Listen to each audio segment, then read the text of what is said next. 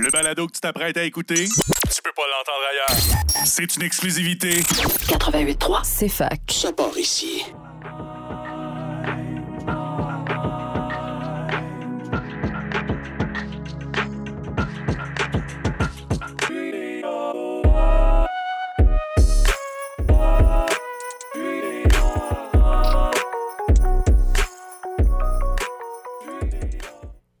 Bonjour, nous sommes de retour euh, avec l'épisode de cette semaine qu'on intitule Qu'est-ce que c'est ça, l'économie sociale et solidaire? Euh, notre super invitée, c'est Béatrice Alain, la directrice du chantier de l'économie sociale et solidaire euh, pour le Québec. Elle va tout vous expliquer qu'est-ce que c'est ça, ces affaires-là, qu'est-ce que c'est ça le chantier, qu'est-ce que c'est ça l'économie sociale? Euh, Puis si quelqu'un vous pose la question dans votre partie de Noël, euh, vous allez pouvoir leur dire Hey, j'ai connais un beau podcast qui parle de tout ça. Fait que nous voilà. Yes.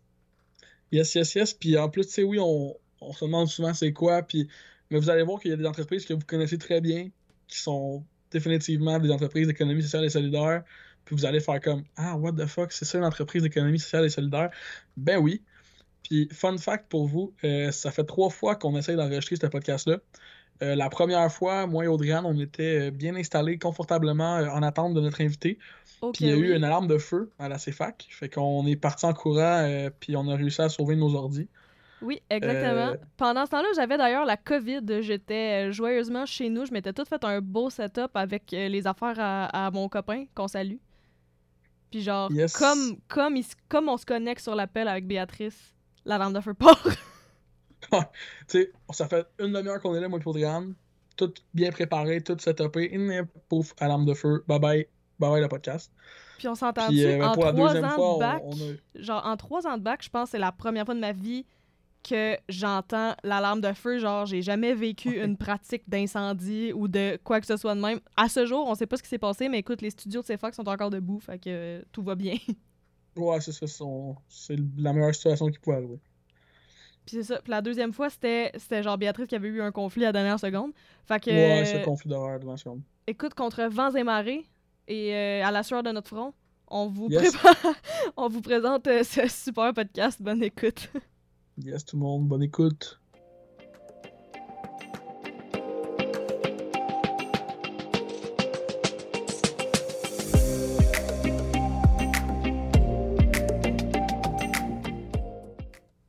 Ok, donc euh, bonjour et bienvenue à notre épisode sur Qu'est-ce que c'est ça l'économie sociale et solidaire? Euh, Aujourd'hui, on est avec Béatrice Alain. Enchanté. Bonjour. Euh, bonjour Béatrice, est-ce que euh, tu pourrais en commençant nous faire un petit topo de euh, ton parcours? euh, qui es-tu et qu'est-ce qui t'a mené jusqu'ici? Euh, donc, je suis directrice générale du chantier d'économie sociale. Euh, moi, j'ai un background en économie puis en sciences politiques. Euh, j'ai étudié en économie surtout parce que je me disais, il y a quelque chose qui ne marche pas dans ce système-là. Puis, je suis sortie de là, puis j'étais comme, OK, j'ai tout compris, j'ai fait mon économétrie, puis j'étais, euh, c'était juste après le soulèvement zapatiste au Mexique, j'étais dans une communauté autochtone, puis j'étais comme, OK, là, j'ai tout compris, monoculture, c'est pas bon, on va faire ça, on va faire ça. Puis après trois mois, j'étais je suis qui, moi, avec toutes mes études et toute mon impertinence. Je je suis pas un agronome, je suis pas un avocat de droits humains, je suis pas même un interlocuteur valide parce que les femmes parlent pas espagnol, puis les hommes parlent pas aux femmes qui portent des pantalons, puis qui fument, puis qui, tu sais. Fait que ça m'a frappé de plein fouet que le sort de nos communautés, les priorités qu'ils ont, sont vraiment enracinées dans la réalité de ce monde, de, ce monde-là. Puis ce monde-là, c'est du monde de Rimouski, c'est du monde de Gatineau, puis c'est du monde de, de de où que ce soit. Il faut être à l'écoute des priorités, des capacités, des compétences du monde pour développer, pour, que, pour soutenir le développement de solutions qui vont être pertinentes pour eux. Peut-être que pour moi, de l'externe, la priorité, c'était une chose, puis pour eux, pas du tout. Puis je trouve qu'on on est un de nos défis de, de personnes qui voient les problèmes dans les systèmes, c'est de réfléchir à, à quel point est-ce que les gens qu'on veut aider ont la même lecture des problèmes, puis la même lecture de la viabilité ou de la pertinence de nos solutions. Wow, c'est tellement inspirant, mon Dieu. Euh, amen, dans le fond. C'est ça, c'est ça, c'est ce que je veux dire là-dessus, c'est vrai. En plus, me semble, quand on est, tu quand on étudie les systèmes, puis bon, l'économie, tout ça, c'est facile de, quand on analyse un, problème ou une situation, de tomber dans le, euh, j'ai la solution, moi je le sais, et voici mon article scientifique, euh, tout bien référencé, avec mhm. une belle bibliographie qui dit c'est quoi votre problème, puis comment le régler. Alors que il y a tellement une dimension humaine à ça. Puis c'est vrai que c'est important de rester comme. d'avoir une certaine humilité là-dedans aussi. Fait que je trouve ça vraiment euh, inspirant et pertinent pour les économistes qui nous écoutent. Ben, je pense que la valeur de l'économie en particulier, c'est qu'on est dans des chiffres, des systèmes. À un moment donné, il faut que ça soit logique, puis que ça, ça se. C'est ça. Je, pense qu'il y a des logiques qui doivent se tenir. On n'est pas dans juste des belles valeurs, puis ça ne se tient pas debout. Mais c'est pas vrai que tout est rationnel. Puis c'est pas vrai. on disait les, les, économistes connaissent les prix de tout puis la valeur de rien. Il y a beaucoup de choses dans notre société qui sont importantes, la culture, la cohésion sociale, qui sont qui n'ont pas de prix monétaire, mais qui sont euh, fondamentales pour notre qualité de vie. Louchard, je pense qu'on vient de se trouver une autre chose à mettre sur notre belle collection de t-shirts qui n'existe pas encore. ouais. C'est le fun aussi des fois d'avoir un regard autre que la vision classique qu'on apprend à l'école tout le temps. Et on met beaucoup l'emphase sur le modèle classique puis sur pas de grand autre chose. Fait que justement, j'aimerais ça que tu nous parles un peu de c'est quoi l'économie sociale et solidaire par rapport au modèle classique qu'on voit d'habitude de recherche de profit absolu, etc. Là. Ben, je dirais que l'économie sociale s'insère quand même dans un marché. Puis ça, je pense qu'on confond des fois le modèle dominant avec une, réalité historique de tout temps, qu'on a des échanges. On a toujours eu un marché.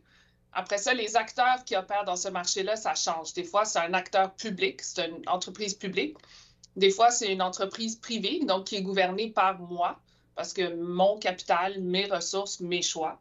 Puis, des fois, ça va être une gouvernance, une entreprise collective, parce que ça va être une réponse, un défi commun donc une solution collective. La communauté va se mettre ensemble. Donc, on va entreprendre en se basant sur l'implication des gens, ça, va être les travailleurs, les membres de la communauté, euh, pour dire, OK, où est-ce qu'on veut fixer le prix? Est-ce qu'on veut le mettre très bas, puis on est à la limite de la viabilité? Est-ce qu'on veut le mettre très haut, puis on va juste servir une certaine frange, mais on va faire des profits qui vont contribuer à payer pour quelque chose d'autre? Est-ce qu'on veut servir tout le territoire ou juste notre communauté, ces choix-là sont vraiment importants. Ce qu'on voit dans des euh, entreprises qui sont privées, donc qui sont détenues par une personne ou qui sont guidées par la personne qui a le plus de capital, c'est qu'à la longue, ils vont toujours être réfléchis sur qu'est-ce qui est le plus profitable financièrement pour moi. Parce que même si moi j'ai des bonnes valeurs, l'année après, c'est mon enfant, ou l'associé qui va m'acheter, puis à terme, c'est le, profit, le rendement sur mon capital. Ce qu'on voit sur une entreprise collective, c'est qu'il y a, parce qu'il y a beaucoup d'autres acteurs autour de la table, puis on dit collectif parce que c'est une personne, une voix, c'est une gouvernance démocratique, ben on va avoir l'intérêt des travailleurs, la position de plus de femmes autour des lieux de décision, euh, plus de jeunes qui vont dire Ouais, mais si tu augmentes les prix, tu vas faire plus de profit, mais tu vas perdre l'ancrage dans ta communauté ou si tu desserres un autre territoire. Donc, euh, ces entreprises-là prennent des décisions différentes parce qu'elles sont gouvernées différemment.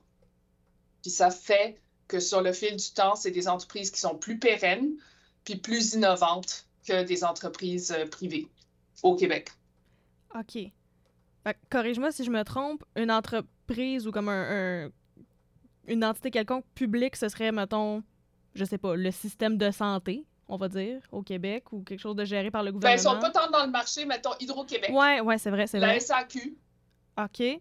Right, vend des produits, des services, le, comment il s'appelle, qui vendent. Il y a eu un gros débat pour le pot. Ah, la. Est-ce qu'on allait faire des entreprises privées, puis ailleurs, au Canada, c'est des entreprises privées qui vendent, ou est-ce que ça allait être une société d'État, ou est-ce que ça allait être un OBNL avec d'autres missions? On s'est arrêté sur, c'est une entreprise publique. eux, ils vendent un produit-service. Puis les profits de ça vont à l'État, puis l'État utilise ses profits pour payer d'autres choses. OK. On a des entreprises privées, puis on va avoir des entreprises collectives, puis on en a des traits comme l'économie du Québec. On a des très grosses entreprises collectives comme Desjardins, euh, la Coop Fédérée, euh, AgroPure, qui sont là depuis 100 ans, puis sont très, très gros, mais qui sont gouvernés par une personne, une voix dans leur caisse ou dans leur, euh, dans leur structure. Puis on va avoir beaucoup de petites organisations partout sur le territoire, comme beaucoup de PME partout au Québec, qui vont être gouvernées par les membres de leur communauté ou les travailleurs, etc. Mais ça reste des entreprises, ils vont toutes vendre un produit ou service. Ils sont compétitifs généralement dans un marché, euh, donc ils doivent être viables financièrement. Mais la différence, ça va être comment on gère les surplus de nos activités. Une fois qu'on a payé les salaires puis notre équipement, qu'est-ce qu'on fait? Ou comment on gère dans une crise où on coupe? Puis à qui on est redevable de ces choix-là? Puis qui regarde nos états financiers, qui décide de nos orientations? L'autre exemple pour distinguer, c'est les CPE versus des mhm. garderies privées versus des maternelles 4 ans. Maternelle 4 ans, public. Garderie privée, il y en aura toujours dans les quartiers nantis des grandes villes, il y aura toujours des services pour les familles. Mais les CPE, on va en voir dans tout le territoire du Québec, incluant des quartiers plus défavorisés, des régions rurales, ils vont servir autrement la population, pas juste en termes de où est le meilleur marché, mais comment on répond aux besoins dans cette communauté, puis qu'on intègre avec les profits de un bassin, on sert l'ensemble des besoins. OK, alors ça date vraiment pas d'hier, l'économie sociale au Québec, finalement. Non, ça fait vraiment partie de notre ADN économique au Québec. C'est un des facteurs, je pense, du modèle économique euh, du Québec. Si on regarde la, réalité en agriculture au Québec est très différente de celle partout ailleurs en Amérique du Nord. C'est entre autres parce que des petits producteurs se sont regroupés en coopératives qui aujourd'hui sont très, très grosses. Euh, même chose, notre système euh, financier, des jardins qui a été encore plein de, de petits, qui n'étaient pas un marché intéressant, de francophones ruraux relativement moins nantis qui se sont regroupés. Euh, mais, euh, mais aussi les CPE, qui changent complètement la donne en termes de participation des femmes au marché du travail, euh, taux de pauvreté des, familles monoparentales. Euh, donc, il y, a, vraiment des jalons de notre société, les entreprises d'insertion qui intègrent des personnes éloignées du marché du travail, euh, qui sont marqués, ou l'économie, le, logement, le parc immobilier qui est géré sans but lucratif, que ce soit des OSBL ou des coops d'habitation, a vraiment une incidence sur ben, l'accessibilité du logement, le nombre de logements accessibles, mais aussi si on regarde la crise du subprime en Amérique du Nord, elle a touché très différemment le Québec parce que le modèle n'était pas juste subventionner l'achat pour les individus, c'était assurer du logement pour plus de personnes. Puis ce logement-là, il n'est pas à la personne, elle ne la perd pas quand les hypothèques deviennent instables.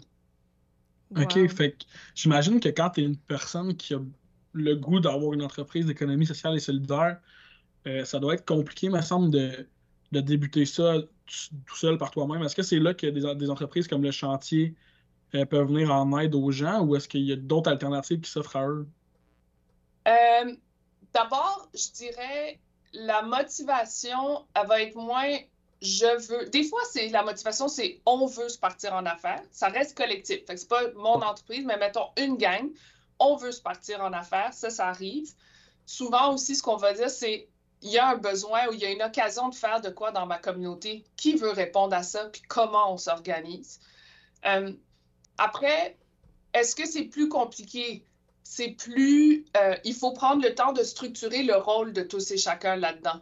Est-ce que tu es comme travailleur, comme investisseur, comme membre de soutien? Comment la municipalité elle peut intervenir? Euh, quel bâtiment, etc. Donc oui, ça prend du temps pour s'organiser, mais ce qu'on organise, c'est cette force collective qui fait qu'après, on a des taux de pérennité beaucoup plus importants qu'une entreprise privée. Euh, donc, je pense que ce temps-là est, bien investi. Euh, puis qu'on a des outils au Québec qui, il y a beaucoup d'acteurs, il y a un écosystème qui soutient le démarrage puis le développement des entreprises. Et on a des fonds spécialisés pour des entreprises d'économie sociale pour investir dans le développement des outils, des organisations qui font des formations, euh, des documentations de bonnes pratiques dans certains secteurs, dans certains territoires. Donc, euh, je pense le, le, défi, c'est qu'on n'en parle pas assez au Québec de l'économie sociale dans des cours d'économie, dans des cours de droit, dans des cours de... Donc, des gens qui voient ces entreprises-là, c'est bien compliqué, mais ça fait partie de notre réalité depuis des décennies, si pas des, des, des cent ans. Euh, fait que ça existe. Puis, il faut, les, faut les prendre différemment dans certains cas. Mais des outils existent pour ça. Puis, quand est-ce que le chantier de l'économie sociale et solidaire rentre en ligne de compte? Euh, pour, pour reprendre notre super formule, qu'est-ce que c'est ça, le chantier de l'économie sociale et solidaire? Donc, le chantier de l'économie sociale, on est euh, un lieu de concertation de, euh, je dirais plutôt comme de troisième niveau. Si on a des entreprises, souvent les entreprises, ils vont être dans des réseaux sectoriels comme la Fédération des coops forestières ou le regroupement québécois des OFBL en habitation ou l'Association québécoise des CPE, des choses comme ça, en, des réseaux sectoriels. Il y a aussi dans chaque région du Québec, il y a un pôle d'économie sociale. Donc, il y a le pôle de l'économie sociale de l'Estrie. Euh, alors, il y a des acteurs avec cette vision territoriale de dire chez nous, l'enjeu, c'est vraiment euh, le logement, c'est le maintien des euh, services alimentaires, etc. Une expertise euh, sectorielle, puis des acteurs de soutien. Depuis longtemps, le mouvement syndical a soutenu le développement des l'économie sociale, a investi dans des fonds d'investissement, a dit, OK, ben nous, on, veut s'assurer qu'on développe l'économie sociale parce que c'est un levier de travail décent puis de vitalité territoriale. le mouvement environnemental aussi s'intéresse à ça. Donc, il y a comme d'autres acteurs qui voient le développement de l'économie sociale comme étant partie prenante d'un développement d'un modèle économique plus équitable et plus durable, qui veulent s'investir, qui veulent réfléchir puis dire, ben, on aurait peut-être un outil, on pourrait peut-être soutenir cette demande-là. Donc, le chantier, on va être plus au niveau, à ce niveau-là macro, de dire, OK, face à la crise du logement, qu'est-ce qu'on peut faire différemment comme système pour inciter, pour développer plus de logements euh, sans but lucratif, puis pour maintenir ce logement-là en, bonne condition? Est-ce qu'on a des conditions de financement pour racheter du privé puis le convertir? Est-ce qu'on a tous les outils pour développer plus de logements? Qu'est-ce qui bloque? Est-ce que c'est au niveau des municipalités? Est-ce que c'est au niveau des conditions de financement? Est-ce que c'est l'expertise de construction, de rénovation de vieux bâtiments? Euh, donc, on est plus dans les conditions systémiques, puis on va bénéficier de la contribution de différents réseaux qui vont dire, ben nous, on a développé tel outil, on aurait telle idée, on a tel besoin, puis qui, vont se dire, OK, ça, ça marche à Montréal, mais en Abitibi, le problème, c'est pas le coût du terrain, c'est le coût de construction. Ah, c'est vrai. Comment qu'on repense notre solution pour que ça fitte à travers le Québec? Wow, c'est vraiment rassurant de voir qu'il y a quelque chose, il y a une infrastructure au Québec qui est vraiment concentrée sur les besoins, qui est là, dans le sens l'économie sociale et solidaire est comme concentré autour des, des besoins de la communauté vraiment. Puis qu'en plus, il y a toute une infrastructure en arrière de tout ça, puis de l'administration pour soutenir ce type d'économie-là. On dirait que, je sais pas, je me sens toute comme euh, rassurée, là. Je sais pas. ben, honnêtement, un, je suis vraiment fière. Je, suis vraiment contente de travailler au chantier tous les jours, mais je suis aussi vraiment fière qu'on ait un chantier au Québec. Puis on reçoit des dizaines de délégations internationales qui sont comme Ah, c'est cool que vous ayez ce lieu de réflexion intersectoriel, multiterritorial, parce que souvent, ce qui arrive, c'est que chaque acteur va aller négocier face à des bailleurs de fonds ou à l'État dans son coin, puis il va se faire dire Ouais, mais toi, tu es juste le logement, toi, tu es juste l'environnement, puis toi, tu es juste les travailleurs. Puis dire Oui, mais si on peut agir puis réfléchir ensemble puis se soutenir là-dedans, la proposition est plus complète puis la demande est plus forte. Wow. Euh, ouais, c'est vraiment. Excuse-moi, tu as mentionné quelques euh, solutions, quelques problématiques euh, auxquelles l'économie sociale et solidaire peut répondre. je, je t'en proposerai quelques autres en mode solution en rafale parce que, mon Dieu, l'économie sociale, ça a l'air, ma foi, extraordinaire. Euh, fait que si je te dis euh, la problématique des changements climatiques. Yes. Euh, ben, D'un côté, l'économie sociale, elle est très présente dans des, dans des secteurs où on va faire une grande différence en termes environnementaux. Donc, par exemple, la gestion de nos matières résiduelles. Il y a beaucoup d'entreprises d'économie sociale qui vont être dans comment on réutilise ou on revalorise nos, nos ressources. Donc, tu sais, par exemple, le groupe Coder en Abitibi, ils vont recevoir tous les électros. Ceux qui sont réparables, ils vont les passer à d'autres qui vont les réparer puis les remettre dans le marché, plutôt que les démanteler parce qu'ils se font financer pour ça. Ceux qui ne sont pas réparables, ils vont les démanteler puis se faire financer pour ça, mais ils ont parti une quincaillerie de pièces usagées. Leur démantèlement est fait par des personnes éloignées du marché du travail qui vont être formées à ça. Puis ça va faire qu'on va gérer les ressources, les, matières résiduelles de l'Abitibi en Abitibi, excusez-moi, je dis Abitibi, Saguenay, euh, au Saguenay. Puis il y a eu une coalition d'organisations qui font ça dans plusieurs régions du Québec qui ont dit on peut-tu mutualiser nos connaissances ou nos équipements pour mieux gérer nos matières résiduelles dans chaque région? Donc, quand on pense encore en, en économie, on va nous parler de, des gains d'échelle. Une grosse organisation à Montréal là, qui aurait des gros équipements à les fines pointes puis qui ferait tout et qui se ferait payer par démantèlement. On serait à shipper les trucs jusqu'à Montréal, ce qui est déjà environnementalement n'a pas, de sens. Puis ils se feraient payer par frigo qui démantèle, fait qu'ils vont les démanteler, mais on enlève tout ce qui peut être. Il n'y a pas l'incitatif économique de dire un, on va gérer nos ressources dans notre région. Deux, tout ce qui peut être revalorisé devrait l'être. Puis trois, euh, entre ce pourquoi on se fait payer, puis notre raison d'être, qui est une meilleure gestion de nos matières résiduelles, il y a plein de choses qui pourraient être récupérées, qui pourraient être redonnées, qu'on pourrait innover. Donc, on voit ça dans, dans, les électroménagers, on voit ça dans le, tissu, le textile, euh, on voit ça dans les, les électro... Euh, comme Incertec qui va faire tout le matériel informatique. Il y a vraiment beaucoup de choses euh, dans les matériaux de construction où ça va faire une différence. Après ça, je pense qu'on s'entend que notre économie entière, elle est menacée par la question climatique. Puis il y a un arbitrage à faire sur notre croissance économique, nos activités économiques, l'impact social, puis l'impact environnemental. Le fait d'avoir des entreprises qui sont généralement ancrées dans leur communauté. Donc déjà, tu as moins le goût de dire la solution, c'est on va tout garocher dans la rivière quand tu habites à côté de cette rivière-là. Puis deuxièmement, euh, parce qu'on a la communauté autour, ben, il, va, il va avoir un arbitrage à faire entre est-ce qu'on croit plus? Est-ce qu'on fait mieux sur le plan environnemental? Quelles sont les conditions de travail? Donc, c'est un véhicule intéressant pour réfléchir à ça.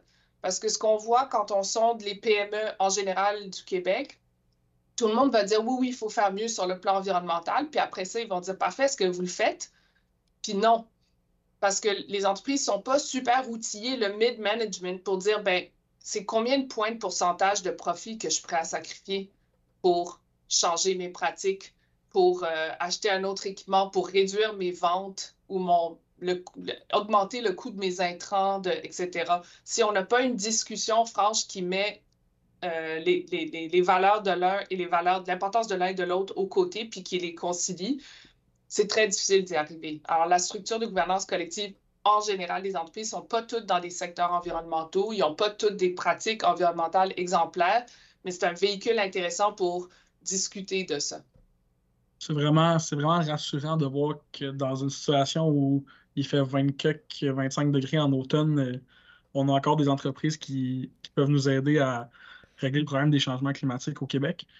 Puis, euh, dans le fond, je reprendrais la balle au bon, puis je te demanderais, euh, pour la problématique qui est du coût de la vie qui augmente beaucoup ces temps-ci, c'est pas toutes les familles qui ont de la facilité à arriver à la fin du mois.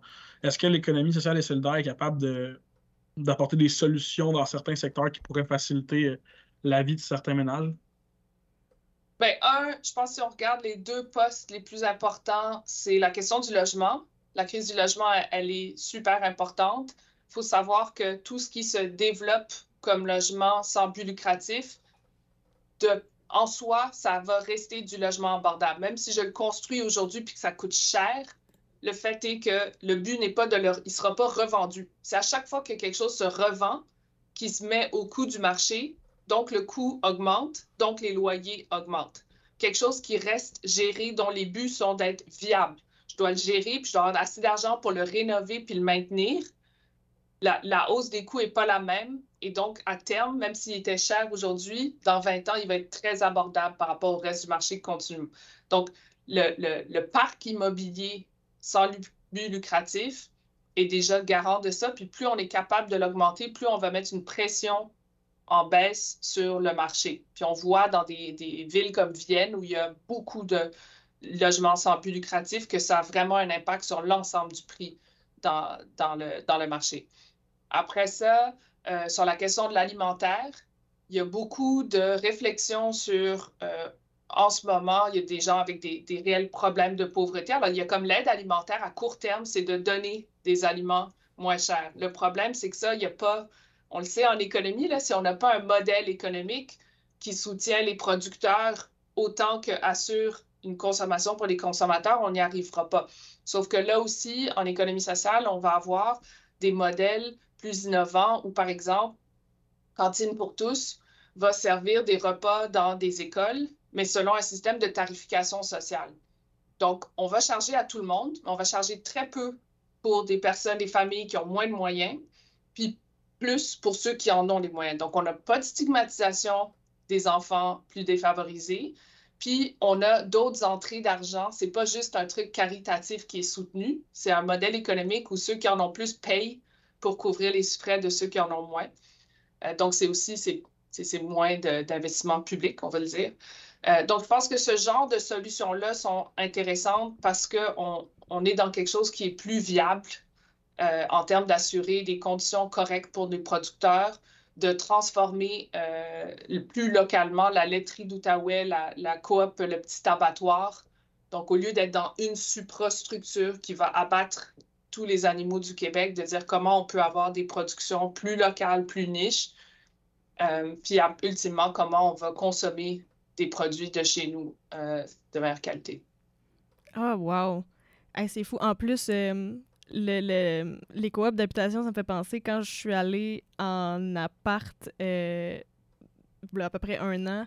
Euh, j'avais regardé justement les coops d'habitation, voir s'il y avait de la place ou si je, pouvais avoir un, un, appart en coop. Évidemment, euh, c'était tout ultra plein puis les listes d'attente étaient interminables. bonne affaire. Mais c'est fou, là, ça coupait mon loyer en deux, carrément. Je pense ouais. des 4,5 à comme 500$ à Sherbrooke, il y en avait en coop. C'est fou, ça se peut encore.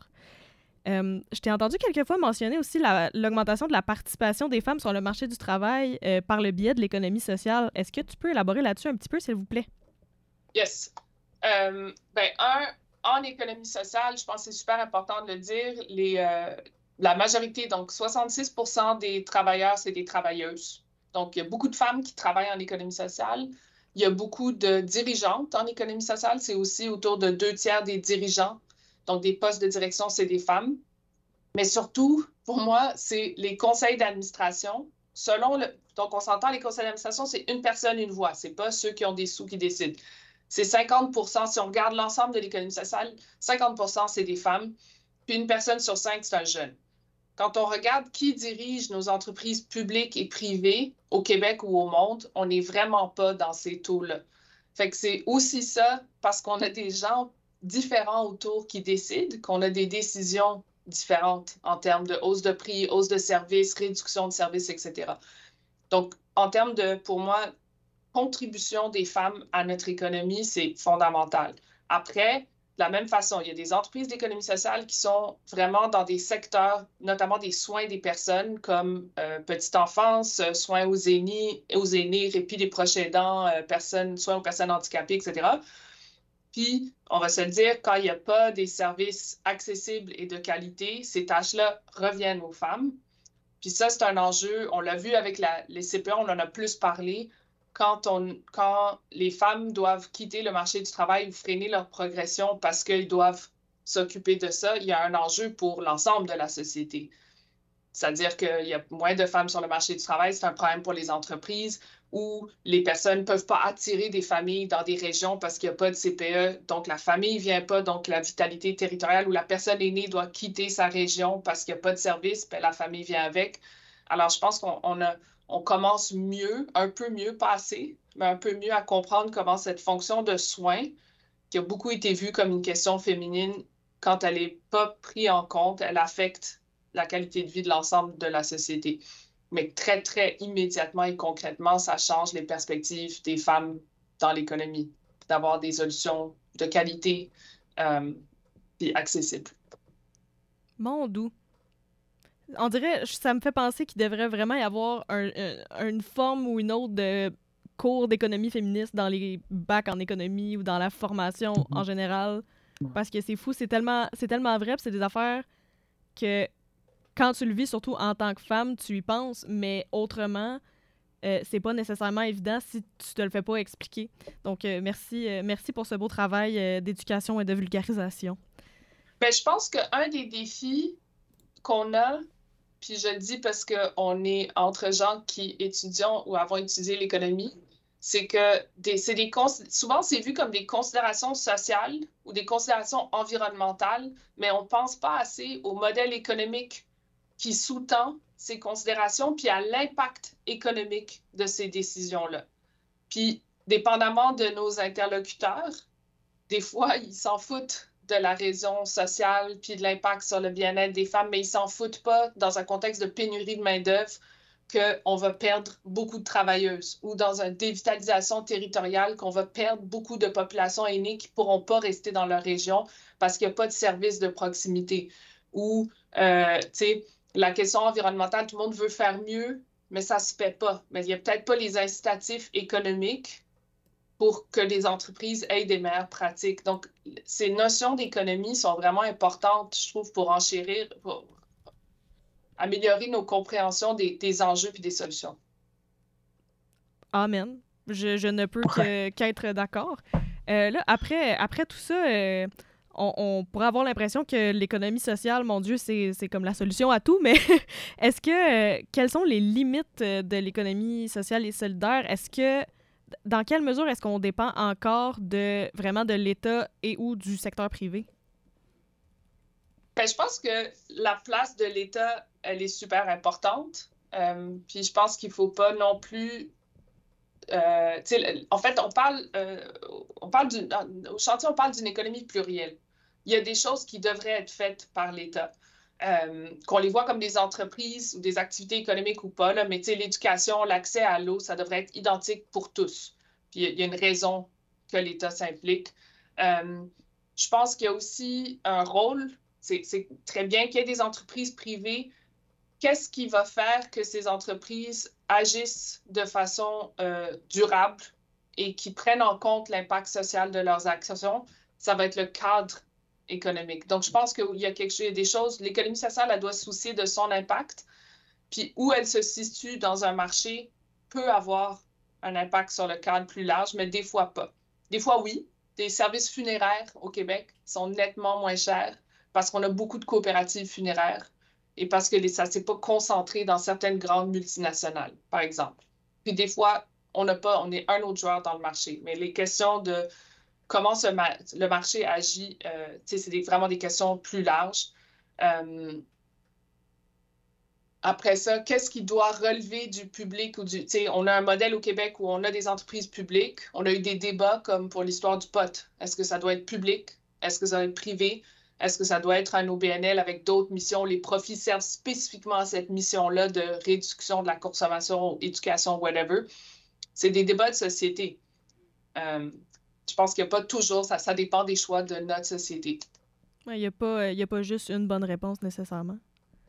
Non, vraiment pas. Puis euh, ça, ça, ça, m'amène aussi assez en période de crise comme la COVID, que ce soit la crise des subprimes en 2008, euh, que ce soit les crises environnementales peut-être à venir dans, dans le futur. Est-ce qu'une entreprise d'économie sociale et solidaire va être mieux placée pour faire face à des crises comme ça qu'une entreprise traditionnel ou est-ce que ça va être comme vraiment le, même scénario pour les deux? Là? Non, assurément, je pense que c'est ça le grand intérêt des entreprises d'économie sociale, c'est qu'elles sont plus résilientes, elles sont plus durables. Leur taux de, de est plus grand que des entreprises privées de même taille dans le même secteur.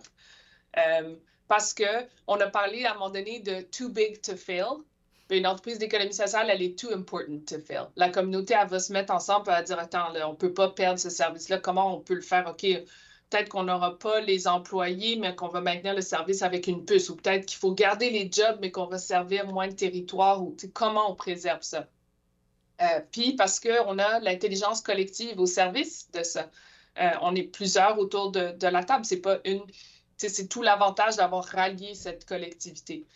Euh, donc, puis, puis, je pense que c'est pas pour rien qu'on voit de plus en plus de législation justement en économie sociale parce que ça pas juste au Québec, mais partout. Il y a des villes au Québec qui ont des politiques en économie sociale. Le gouvernement du Québec a une loi en économie sociale, mais il y a aussi euh, des pays euh, en France, en Espagne, au Mexique qui ont des lois en économie sociale. Puis l'ONU, euh, en avril, a passé une résolution sur la contribution de l'économie sociale aux objectifs de développement durable, développement, ODD. parce que c'est une reconnaissance que c'est des outils intéressants pour des États de soutenir ça parce qu'on est capable de faire plusieurs enjeux en même temps. On travaille sur plusieurs fronts. Euh, donc, ça, ça devient des alliés de développement. Ben oui, puis j'imagine que quand l'État soutient les entreprises d'économie sociale qui font surtout le fameux travail du CARE, ça doit, en bout de ligne, leur revenir moins cher que si euh, l'État lui-même fournissait ces services-là, non? Dans le sens que euh, l'économie sociale solidaire, ça doit aussi être un, win pour l'État puis les contribuables, en bout de ligne. Euh, oui, mais d'abord, je pense que ça aussi, des fois, c'est un préjugé qu'on a sur l'économie sociale. C'est pas toutes les entreprises d'économie sociale sont subventionnées, même la majorité ne sont pas subventionnées par l'État, puis pas toutes travaillent avec l'État. Il y en a qui travaillent avec l'État, mais c'est pas une subvention, c'est un contrat de service. Après ça, oui, effectivement, travailler avec l'économie sociale, euh, on l'a vu encore l'exemple des CPE parce que c'est très documenté puis mesuré des études de, de, Fortin là-dessus, euh, où il disait on va donner de l'argent, on va subventionner des places, mais on va donner de l'argent. Puis finalement, il récupère en deux ans le coût de cette subvention-là parce que c'est des femmes qui retournent sur le marché du travail puis qui payent des impôts. C'est des travailleuses en CPE qui travaillent pas au noir, mais qui travaillent puis qui payent des impôts. Euh, puis ça, c'est même pas à mesurer l'impact à long terme d'enfants pris en charge, socialisés, qui seraient dans des milieux plus défavorisés, puis le, parcours économique de vie qu'ils auraient eu. Donc oui, je pense que c'est des bonnes, euh, c'est des bons investissements, c'est des investissements plus long terme. Euh, après, est-ce que tout le monde, euh, de quelle façon on mesure ces investissements-là ou qui sont, qu'on les fait valoir, c'est des fois des, il y a des différences là-dessus. Hmm. Ouais, puis j'imagine qu'en situation de crise, euh, les gens aiment beaucoup mieux garder leur CPE puis leur coop funéraire que leur poupée Barbie qui a été produite en Chine ou euh, etc. Fait que, tu sais, je me dis, est-ce que, vu qu'on est beaucoup plus, je sais pas, on aime beaucoup, on, tient plus aux enjeux environnementaux, aux inégalités aujourd'hui qu'avant. Est-ce que ça devient de plus en plus facile de mobiliser des gens à comme s'impliquer dans des coops, à partir des coops, à travailler dans des coops, ou est-ce qu'on a encore vraiment comme un, un, blocage au niveau de Ah, ça sera pas peut-être aussi payant que si tu avais ta propre entreprise, on va pas juste maximiser le profit, il va falloir que tu fasses des sacrifices, etc c'est tough, c'est ça, cette situation, cette, conversation, parce que moi, je peux vous parler du nombre d'entreprises puis l'histoire de l'économie sociale au Québec, mais le fait est, pour la majorité des gens, incluant la moitié des gens dans mon party de famille, savent pas vraiment c'est quoi l'économie sociale. Puis quand tu consommes dans un café, tu regardes ton café, mais tu n'as pas pensé que c'est une coop de travailleurs, puis c'est géré différemment, puis les profits, le café, il est compétitif, puis c'est tout. Puis la table que tu as achetée, tu n'as pas vu qu'elle était faite par des personnes euh, dans des situations d'handicap.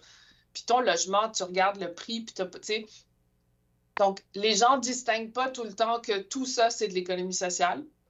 Euh, ensuite de ça, il y a beaucoup de. Donc, mesure pas l'ampleur de l'économie sociale au Québec, puis le nombre de secteurs puis d'entreprises qui sont là. Ensuite, je pense que les gens entendent économie sociale, ils entendent encore social, puis ils pensent Ah, c'est une affaire pour des pauvres qui font du macramé dans un sous-sol d'église, comme c'est cute. Puis pas genre, non, c'est des milliers de logements à travers le Québec. C'est un secteur des funéraires qui change les conditions de marché. C'est de la grosse business, puis ça change nos, conditions de développement au Québec parce qu'on pense que c'est des, des, petites initiatives.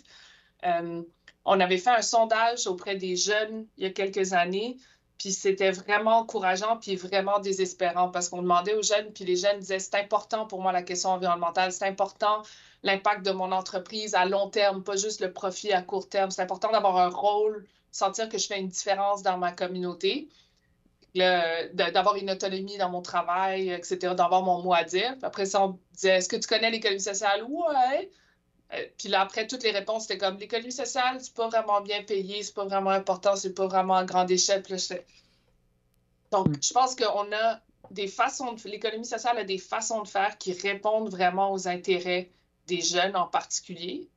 Euh, de, de, sentir qu'il y a une place puis de s'adresser à des questions complexes et pas juste dans, dans une logique de maximisation de profit. Mais ces modèles-là sont méconnus, euh, donc pas visibles tout le temps, puis font encore, il y a des préjugés par rapport à ce que c'est puis qui ça dessert, euh, qu'il faut défaire. Puis, tu sais, des activités comme le mois de l'économie sociale chaque novembre, où on va faire des circuits de visite d'entreprises, où on va mettre de l'emphase sur les entreprises dans la région euh, ou des réalités, certains secteurs.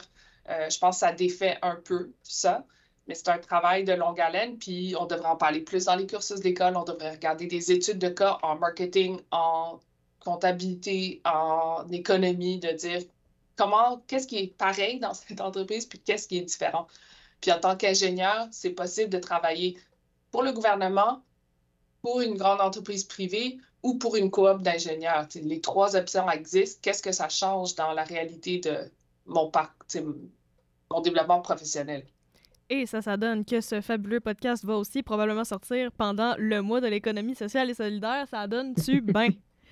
Euh, est-ce que, je me demande aussi, euh, là, on, a parlé aussi de développement des régions à plusieurs occasions. Est-ce que les enjeux euh, côté économie sociale et solidaire sont semblables pour les milieux ruraux et les milieux urbains? Euh, ben, les enjeux, le développement d'une entreprise, c'est le développement d'une entreprise. Il y a une réalité qu'il faut que tes coûts soient moindres que tes revenus. après ça, il y a des secteurs qui sont différents.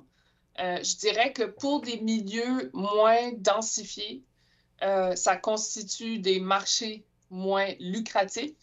Et donc, on va voir relativement moins d'entreprises privées, relativement plus d'entreprises collectives. Parce que la communauté va se prendre en charge et va dire non, non, là, c'est pas vrai qu'on veut conduire 45 euh, minutes pour acheter une pinte de lait.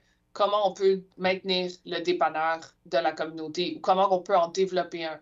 Ou comment on va s'assurer que tous les services de proximité euh, vont être faits par la communauté parce que c'est important pour nous, puis on va le faire pareil. On, on est moins dans une logique de j'attends qu'une entreprise, tu je regarde l'offre que m'offrent euh, des entreprises, puis plus comment on va s'organiser pour développer notre offre. Excellent. Et puis, donc, au Québec, de, si je comprends bien, on est comme un peu des pionniers de l'économie sociale et solidaire. Euh, pas, pas, pour nous vanter, mais on va se vanter.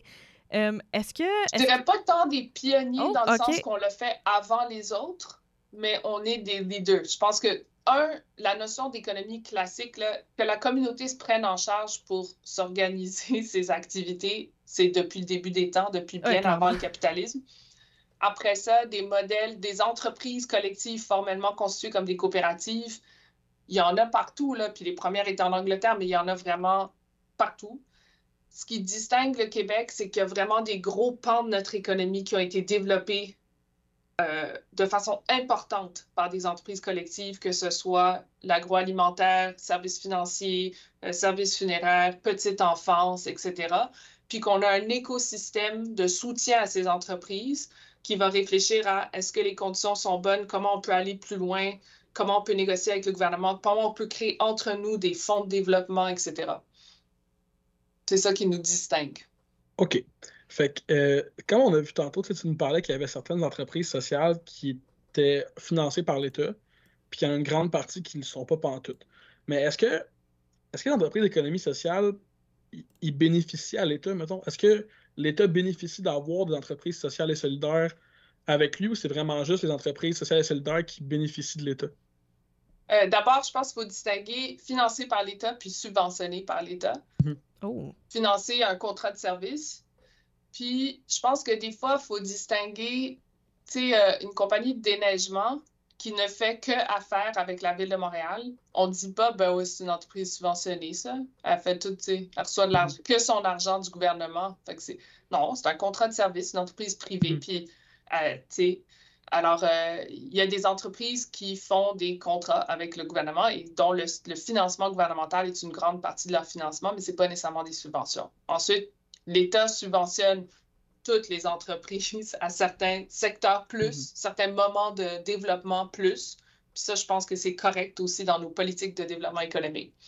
Euh, donc, l'économie sociale n'est pas euh, hautement un secteur qui ne vit que de subventions d'aucune façon. C'est un des préjugés. Après, comme je disais, je pense que investir dans la qualité puis l'accessibilité de nos soins, euh, c'est vraiment fondamental sur un plan de vue, d'un point de vue économique, de plein d'autres points de vue d'équité homme-femme puis de, de, cohésion sociale, mais notamment sur le point de vue euh, économique. Euh, puis on l'a vu, tu sais, mettons l'agilité la, des CPE pendant la COVID versus l'agilité du système de santé qui est public puis qui est très, très large.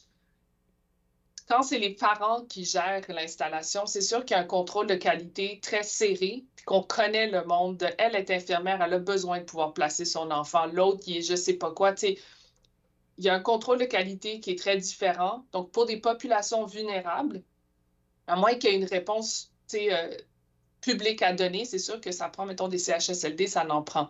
Mais après ça, pas tous les services doivent être publics. Si on veut aller dans d'autres choses, ben, on sait que le privé servira les marchés les plus lucratifs, donc les, les, plus nantis, les plus gros, puis les moins problématiques. L'économie sociale va s'arranger pour servir tout le monde, incluant marché plus petit, marché moins riche, puis avec population plus problématique. Puis quand on met les usagers ou leurs familles autour de la gouvernance, il y a un contrôle de qualité, puis de, qui va être d'agilité, une capacité d'agilité qui est beaucoup plus grande qu'un grand système public ou qu'un système privé où une personne va décider en fonction de ce qui est plus ou moins lucratif. Donc, oui, je pense que pour des questions de, si on pense que le, un des objectifs de l'État, c'est de s'assurer du bien-être de tout le monde, l'économie sociale est particulièrement un allié de ça, puis des études démontrent dans les investissements qu'ils font dans les CPE, dans les entreprises d'insertion, que ces subventions ou ces contrats-là, cet engagement financier qu'ils vont faire avec ces entreprises-là, ils récupèrent ces investissements-là après un certain nombre d'années. Mais je dirais plus largement dans des notions de développement territorial euh, ou d'équité euh, sur la question du logement où ils vont donner, à qui ils vont donner de l'argent pour faire du logement abordable. Ils peuvent le donner au privé puis dire pouvez-vous en produire puis les donner à des personnes euh, moins nantis. Mais cinq ans plus tard, cette unité-là va être revendue parce que c'est privé, puis la subvention est perdue versus construire en sans lucratif, puis ça va rester à sans lucratif à perpétuité. Donc, tu réponds à la crise actuelle, mais tu pallies à la prochaine. Il y a une question d'usage de fonds publics qui, est vraiment euh, plus efficace. Wow. Euh, alors, avec tout ce que tu nous as appris aujourd'hui à propos de l'économie sociale et solidaire, si on avait à faire un petit sommaire euh, de style pitch de vente, je suis un producteur, un consommateur ou une entreprise d'économie sociale, quels sont les avantages de l'économie sociale pour moi? Je pense que les, avantages, c'est l'intelligence collective, c'est la mobilisation euh, collective. Je pense que si on veut répondre, si on veut s'inscrire, euh, être dans des réponses pour la communauté, avoir la communauté autour qui comprend puis participe à ces solutions-là, c'est gage que la réponse va être euh, pertinente puis va s'ajuster dans le temps. je pense qu'un des grands enjeux qu'on a dans notre société, c'est la question environnementale, mais c'est aussi la question des inégalités sociales. Puis l'économie sociale est un facteur de démocratisation de notre économie. Puis ça, c'est fondamental comme citoyen, mais comme acteur économique. Nice, intéressant. C'est vraiment un beau sommaire, je trouve. Puis que maintenant, on est rendu à la question euh, qu'on pose à tous nos invités. Euh, euh, dans le fond, on, voudrait savoir si tu avais le droit d'avoir un, un, gros panneau d'affichage au-dessus de l'autoroute la plus passante du Québec. Euh, quel message t'aimerais que tout le monde qui passe puisse voir puis puisse euh, prendre compte de ton message? Ah, c'est tough. Je me fais tout le temps chicaner par mon équipe parce que je fais des. J'ai pas le droit de faire des phrases de plus que quatre lignes. C'est ça leur critère de l'équipe.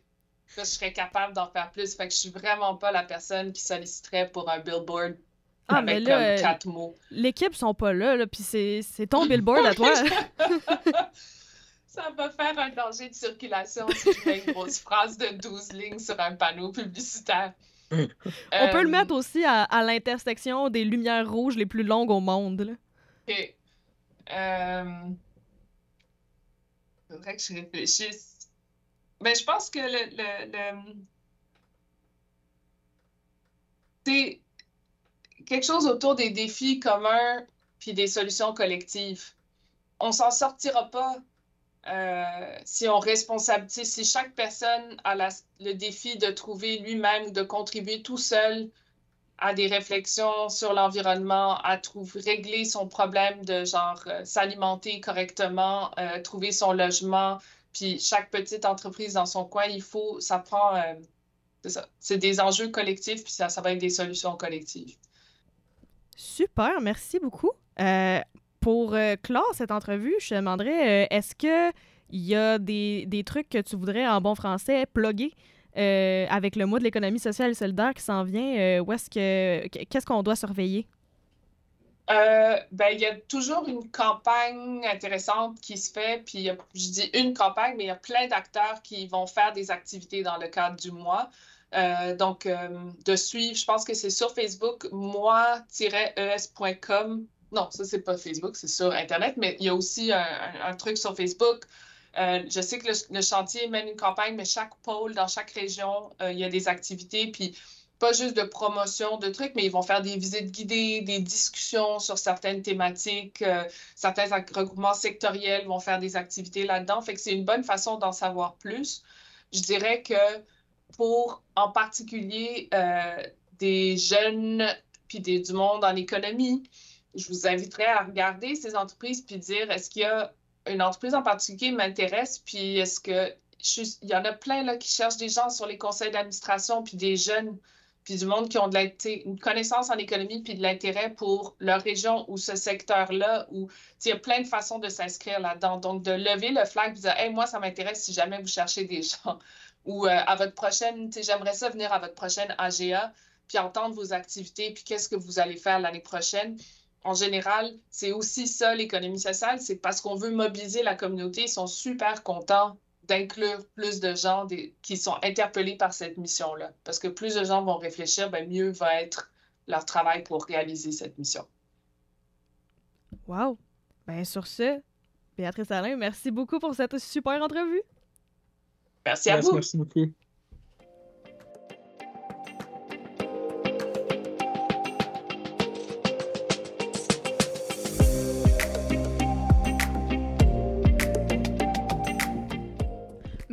Wow, quel épisode intéressant.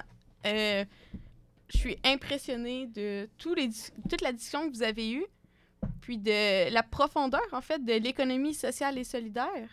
Certainement. Je, mon Dieu, il y avait tellement d'affaires que je connaissais pas, j'ai full appris de trucs.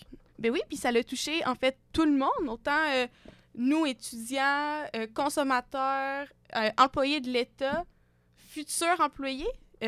Comment regarder aussi, choisir son entreprise? On en a parlé un petit peu de l'importance d'une entreprise d'économie sociale et solidaire.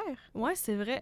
Mais c'est comme à dire dans l'histoire hum, des, des, des, jeunes qui sont comme Ah ouais, je veux partir une entreprise et c'est important pour moi d'avoir un impact dans ma communauté, puis qui connaissent pas l'économie sociale et solidaire, puis qu'il y a plein de nouvelles formes d'entreprise, puis de nouvelles façons d'atteindre leurs buts puis leurs objectifs, dans le fond, que s'ils connaissent pas l'économie sociale et solidaire, ben ils passent à côté de ça, dans le fond. Tu sais. Mmh. Puis en plus, au Québec, on est un leader. Euh, dans l'économie, on a une belle structure, autant par le chantier, mais aussi par chacun des pôles dans chacune des régions administratives. Ça peut être très intéressant, peu importe où se constitue au Québec. Exactement. Puis pour nous parler de leurs impressions, leurs, leurs euh, commentaires et euh, si jamais il y a des gens qui veulent même, qui se disent crime, moi je suis un spécialiste d'un sujet en économie puis j'aimerais donc ça passer à ce podcast-là, où est-ce qu'ils peuvent nous rejoindre? Ben oui, n'hésitez pas, contactez-nous par notre page LinkedIn si vous êtes un professionnel, cossessa.pod, notre adresse courriel cossessa.pod à commercialgmail.com ou sur Instagram aussi à cossessa.pod. Yeah, yeah! Merci, à la prochaine! Oui, euh, petit remerciement avant de terminer, euh, c'est FAC pour euh, les studios, puis l'aide, puis tout, c'est vraiment smart. Euh, la musique, tendresse, Euh, Tendresse et son collectif arrêtent pas de sortir plein de nouvelles musiques vraiment bonnes euh, récemment. Fait que Tendresse et The Living Room sur peu importe où est-ce que vous écoutez de la musique, checkez ça. Puis, ben, merci. À la prochaine! À la prochaine!